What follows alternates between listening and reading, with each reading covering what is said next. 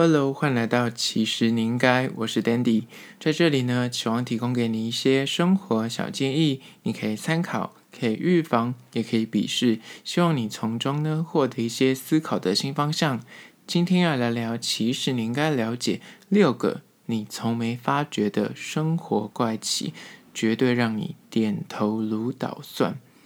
为什么人呢无法一边打嗝？一边打喷嚏呢？你有没有想过，为什么汽水罐永远都是圆形的造型呢？还有小孩的头顶为什么总是有特殊的香气呢？在生活中，就是隐藏着各种你永远不会知道的神秘现象。这些日常的冷知识呢，不说你可能不知道，其实它都是起来有字，有一些科学的根据。今天就来聊聊关于说六个生活怪奇，你可能会觉得有点无聊，就想说自己要讲，这我有需要知道吗？但是他就是讲完之后，你就会点头如捣蒜，说哦，原来是这样子啊，so is 呢。那在进入主题之前呢，来分享一下今天吃的一间我非常喜欢的卤肉饭店。他其实呢，我去他们家都不会点卤肉饭，都是点他们的蹄膀便当。这间就是位于晴光市场，叫做黄记卤肉饭，太好吃了。我之前因为工作关系，有时候就是骑车会经过晴光市场、晴光商圈，啊，他们就顺便买我的晚餐。我是意外，真的是意外发现说，为什么每次经过这间黄记卤肉饭店都是大排队。没有一次没有排队，真的很夸张。而且我上面遇到无数的艺人，有 Selina，遇到 Selina 好几次。然后我因为我都是外带，所以我同时点便当。我在此大推蹄旁便当，就在我吃了这 maybe 三五年之间，它还默默的又涨了五块十块这样子。现在蹄旁便当一百块，可是我觉得他们家真的是。非常的用料实在，那个蹄膀完全不腻。因为我本身不是那么在意食物的温度，我是回到家洗完澡之后才会吃饭。那它基本冷掉，也没有那种油耗味或是肉骚味，完全没有。而且我本身其实不太敢吃肥肉，但是他们家的肥肉超级好吃。而当然，他们家最有名当然是卤肉饭嘛，那也是不用讲，就你吃过绝对会上瘾。而且他们价格我觉得算是非常的亲民，每次去你要内用或外带都是要排队，你只要经过一定看到大排长龙，然后旁边是洗衣店，门口一定站满人在等餐。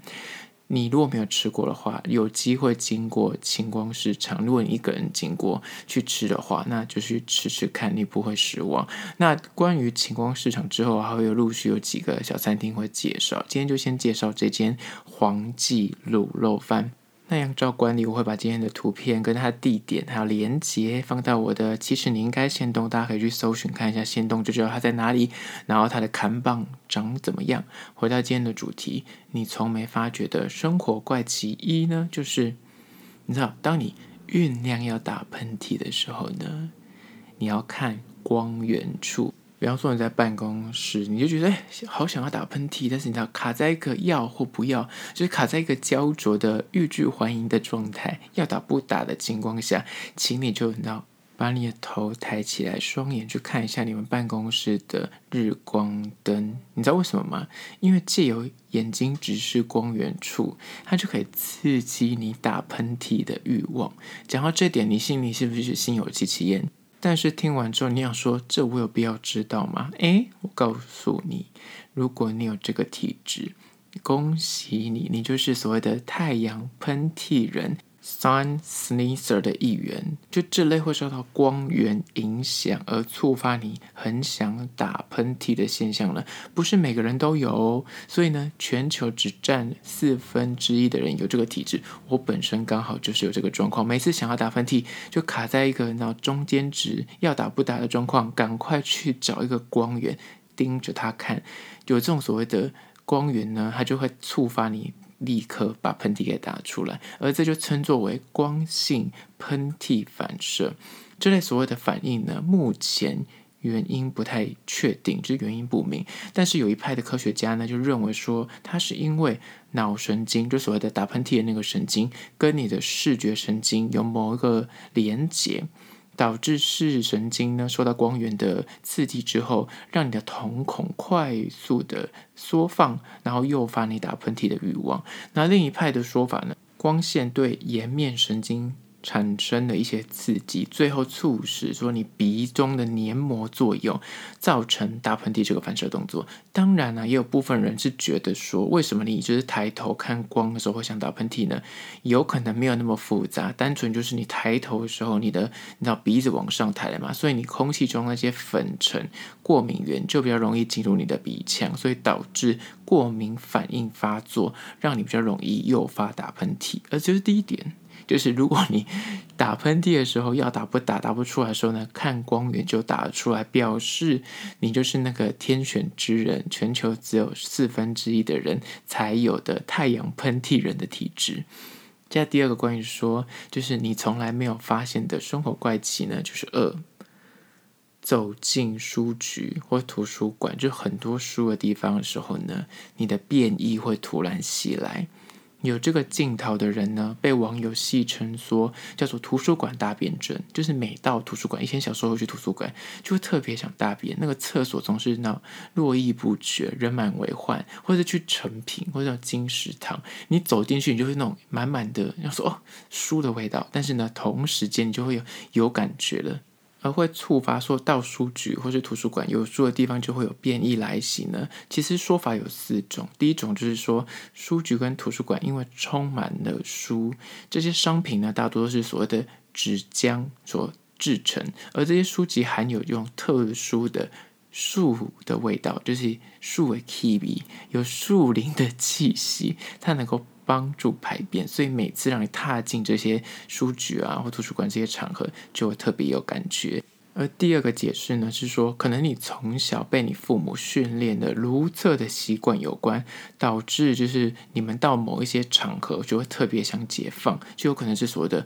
弗洛伊德对小朋友的那肛门期的影响。那第三种呢，是说个人习惯所影响的，本身上厕所可能就是喜欢边看书边上大号这样子，所以你可能到书的那个领域去或是场域去的时候，你就会特别想嗯嗯。那第四种呢，就是。说标准心理影响生理的，就是反例，就是如果你本身是有一点点焦虑倾向的人，对于面对这种大量物品排列整齐的场所，比方说图书馆或是那个书局，就很多书，然后排列的很整齐这样子，然后有很多的东西在那边，你就会觉得特别感到焦虑，而这种焦虑呢，就会影响你心理跟生理做了一点点连接，导致你。肠胃蠕动变快，进而引发轻微的肠燥症。所以你每到书局、图书馆的时候，就会特别的想要解放，也有可能是这个原因。而这是第二点，生活怪奇。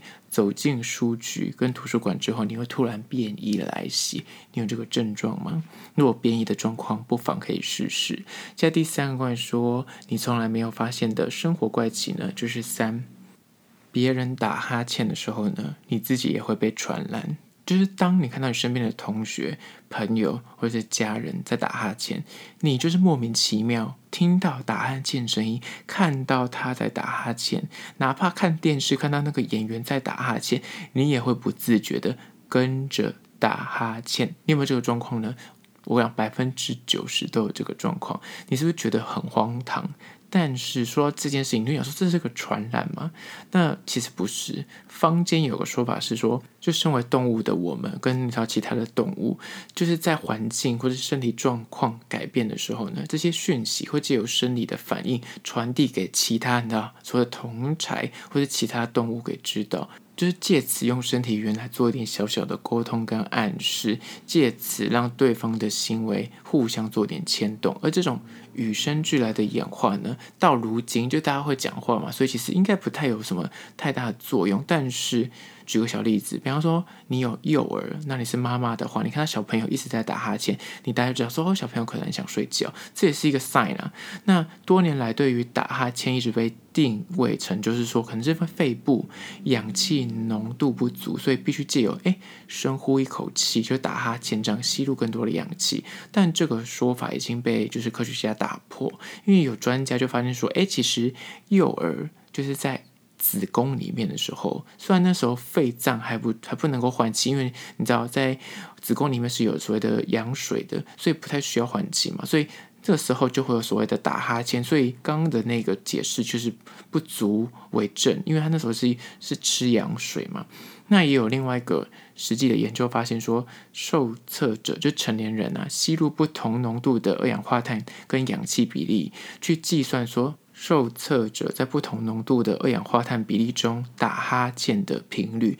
最后发现呢，那些吸入比较高浓度二氧化碳的人，他们打哈欠频率跟一般就是二氧化碳偏低的人，其实他并不会触发他打哈欠的次数增加，所以缺氧影响打哈欠这件事情也不攻自破。那最后，根据二零一零年的研究显示呢，四岁以下的孩童以及患有自闭症的儿童。对于打哈欠呢，传染就是免疫，他们不会因为你打哈欠，他们就跟着打哈欠。学者研究发现呢，在离开子宫之后，其实小朋友就会打哈欠，但是多数的孩童要到四岁之后。才会慢慢的受到旁人打哈欠影响，才会传染。刚刚所谓的传染是一个，就是一个形容，不是真的会传染，就是别人打哈欠，他也会打哈欠。这个报告也指出呢，二十名发展正常的一到六岁的孩童，以及另外找了三十名就是患有自闭症六到十五岁的孩童，研究发现，心理跟生理相同发展的孩童，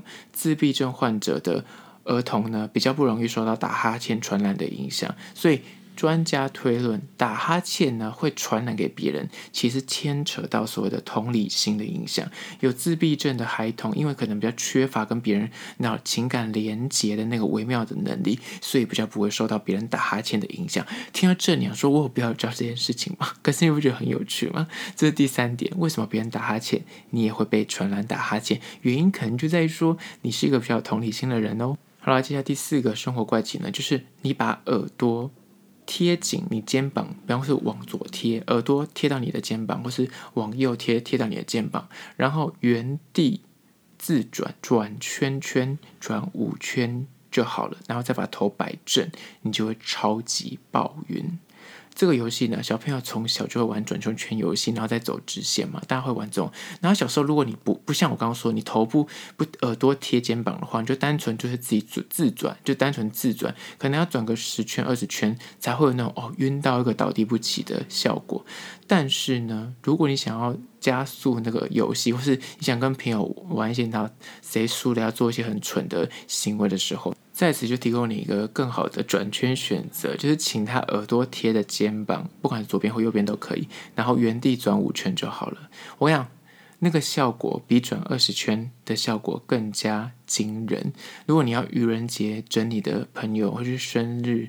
捉弄兽性，或是男女联谊的时候，你要心仪对象想要就是跟他有点身体上的互动的话，就这样去玩。你知道人为什么会晕眩吗？人的内耳里面有所谓的外淋巴液体，里头呢还有所谓的极细的那种所谓的纤毛。然后这个些所谓的感觉细胞呢，它其实在平常的时候，它是停止状态下，它是呈现直立的状态。但是人在旋转的时候呢，耳朵的液体就会因为惯性的原理，让这个纤毛弯曲，进而产生生物电流影响，导致转圈后，你的大脑就会出现所谓的晕眩的感觉。而这个晕眩的现象呢，等到你那个那纤毛再次你知道回归正常站立之后，就会慢慢的消散去了。那为什么？耳朵贴着肩膀转会更晕呢？本身我个人的推测，可能是因为你知道离心力的关系，就你头转一侧，加上在旋转，那个离心力会变大，所以会让你的这个晕眩加倍。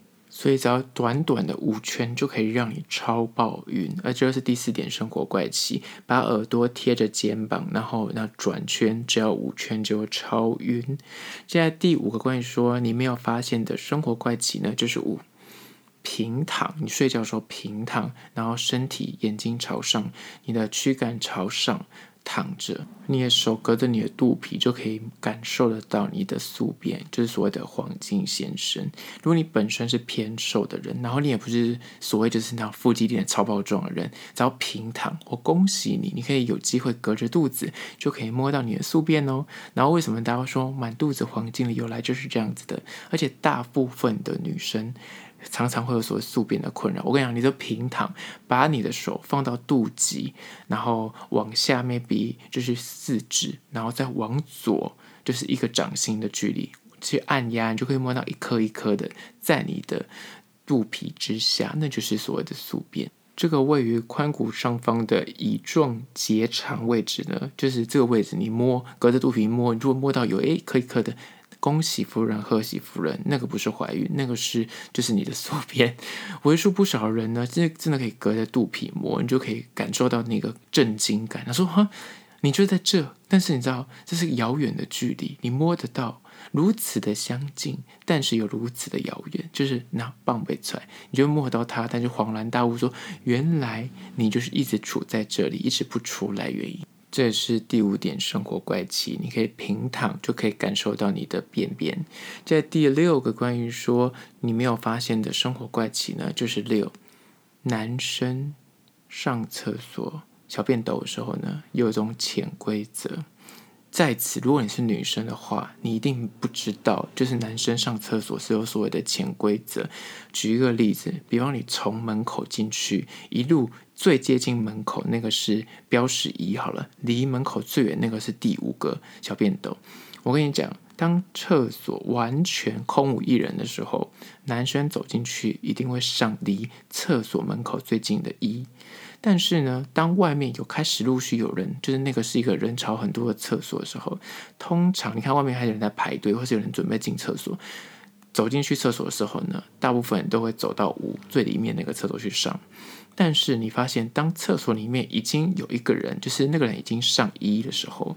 通常你走进去之后呢，你就会直接去上五。可是有趣来喽，如果是熟人的话。那个人是你很认识的人，你就会上三，因为可能你想跟他讲个话，say 个 hi。那如果这个厕所里面一跟五就是离门口最近跟离最远一跟五都被占据的时候，男生就会上三，绝对不会上二或四。但是如果今天厕所里面一三五都被占据了，只剩二四的时候呢，大多数来说会选二，但撇除有些什么漏水啊，或是尿渍过多的话，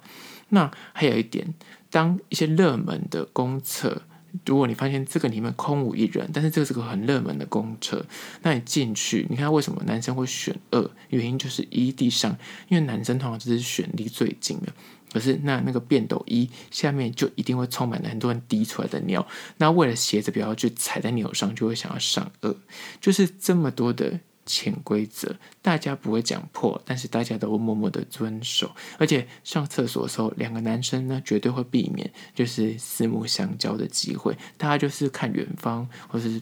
就是自己排泄这样子。而且有另外一派说法，就是说。尿越大声，表示能力越好，所以你在厕所里面会听到有些那种此起彼落的那种叫嚣声，这个也是在男生厕所里面会遇到的一些小状况。好啦，今天就分享六个关于说不说你可能不知道，但是讲了之后你就觉得也太幽默了吧？这些生活怪奇，你是否也点头如捣蒜呢？最后还是要说，如果对今天的议题你有任何意见跟想法想要分享的话呢，不管你此刻收听的是哪个平台，快去按赞订阅。有任何合作的意愿呢，都可以到资讯栏位那边有信箱可以写信给我。那如果你是用 Apple Podcast 呢，也欢迎去留下五星的评价，写下你的意见，我都去看哦。好啦，这是今天的，其实你应该下次见喽。